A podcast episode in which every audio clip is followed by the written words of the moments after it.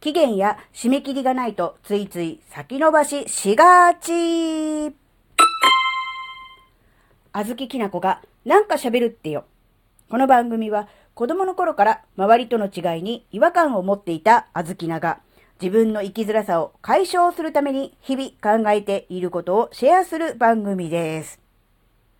こんにちは、あずきなです。どうですかね、皆さん。なんか、ついつい先延ばししちゃうっていうことないですかね。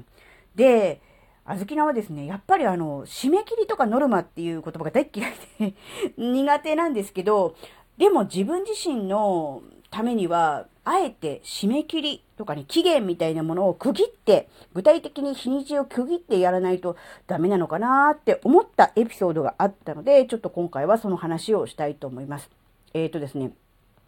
近所、まあ、近所でもないから、えっ、ー、と、車で1時間弱ぐらい行ったところにね、日帰りの温泉入浴施設があるんですね。で、そちらのですね、無料の入浴、入浴券、無料入浴券が1枚だけありました。で、そのね、入浴券には、えー、期限がありません。いつ行ってもいいという感じなので、まあ、いつでもいいじゃんという感じで、えー、無料で行けるということはね、分かってたんですが、ちょっとね、まあ、先延ばししていつでもいいなって思ってたんですね。で、たまたまそれを、あの、まあ、見つけまして、うん、期限がないのは非常にありがたいと。使い勝手がいいけれども、逆にこれいつまでも行かないなっていうふうに思ったので、じゃあ、と思って、昨日ね、え行ってきたわけです。で、で、結局ですね、その、昨日ね、26日だったの。10月26日。で、この日はですね、あの、風呂の日ということで、えー、通常よりもね、かなりお安く割引で入浴できるという日だった。そうなんです。あずきで知らずに行ったんですが。なので、その無料の入浴券は使わずに、えー、お金を払って、入浴料を払って、えー、入ってきたというわけなんですね。で、まあ、毎月26日が、えー、お安く割引で入れるっていうね、お得な情報もゲットできたわけですが、ここで思ったのは、やっぱり、うん、締め切りがあってもなくても、あるいはね、期限が決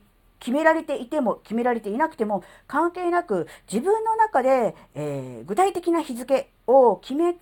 それまでにやる、それまでに行くっていうことをやった方が行動につながるんじゃないかなっていうふうに思ったんですね。うん、やっぱりこう、いつでもいいやって思っちゃうと、どうしても人間は、うん、先延ばしして、他にやりたいこと、やるべきことを優先してしまうんじゃないかなって思ったんです。まあ、今回の話は無料の入浴券なので、大したことでもないんですが、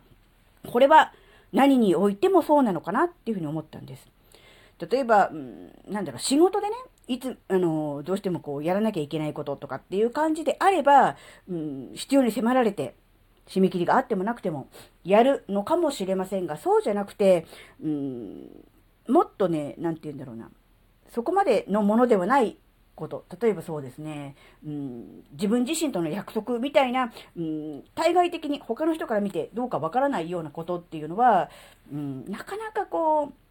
う、先延ばしとか、やらなくてもいいか、みたいなそういう甘え、うん、ずるさと言ってもいいのかもしれません。そういうものが出てきがちなんですよね。なので、あえて自分の中で、うん、締め切りを、うん、具体的な日付を持って決めてしまうっていうことをすることによって、うん、今までできなかった行動が少しずつできるようになっていくっていうこともあるのかなっていうふうに思ったんですね。なので、例えば、あずきなで言うと、Kindle の出版、あるいはノートの記事などのそういう執筆活動なんかも、いつでもいいや、別にやらなくてもいいっていうふうに思って先延ばししがちですよね。うん、どうしてもなんか締め切りがあるとかね、いつまでにやらないととかいうことがないのでね。ただ、それだといつまで経っても何も進まない、何もできないっていうことになっちゃうのかなって思ったので、自分自身の中で、まあ、締め切り、期限みたいなものを一旦区切りとして、うん、決めてしまう。そしてそれに向かってできることをやっていく。で、結果、うん、その締め切りに間に合わなかったとしても、それはそれでしょうがない。最初からなんとなく、うん、やれる時にやろう。いつでもいいやって思ってやってるのっては、やっぱりそれは違うんじゃないかなっていうふうにちょっとだけ思ったんですね。なので、預けると同じように、なんとなく、いつでもいいやと思って先延ばしする癖がある人は、具体的な日付、あるいは期限などを区切って自分自身に締め切りを課してみるというのがね、もしかしたら有効な方法かもしれないなっていうふうに思いました。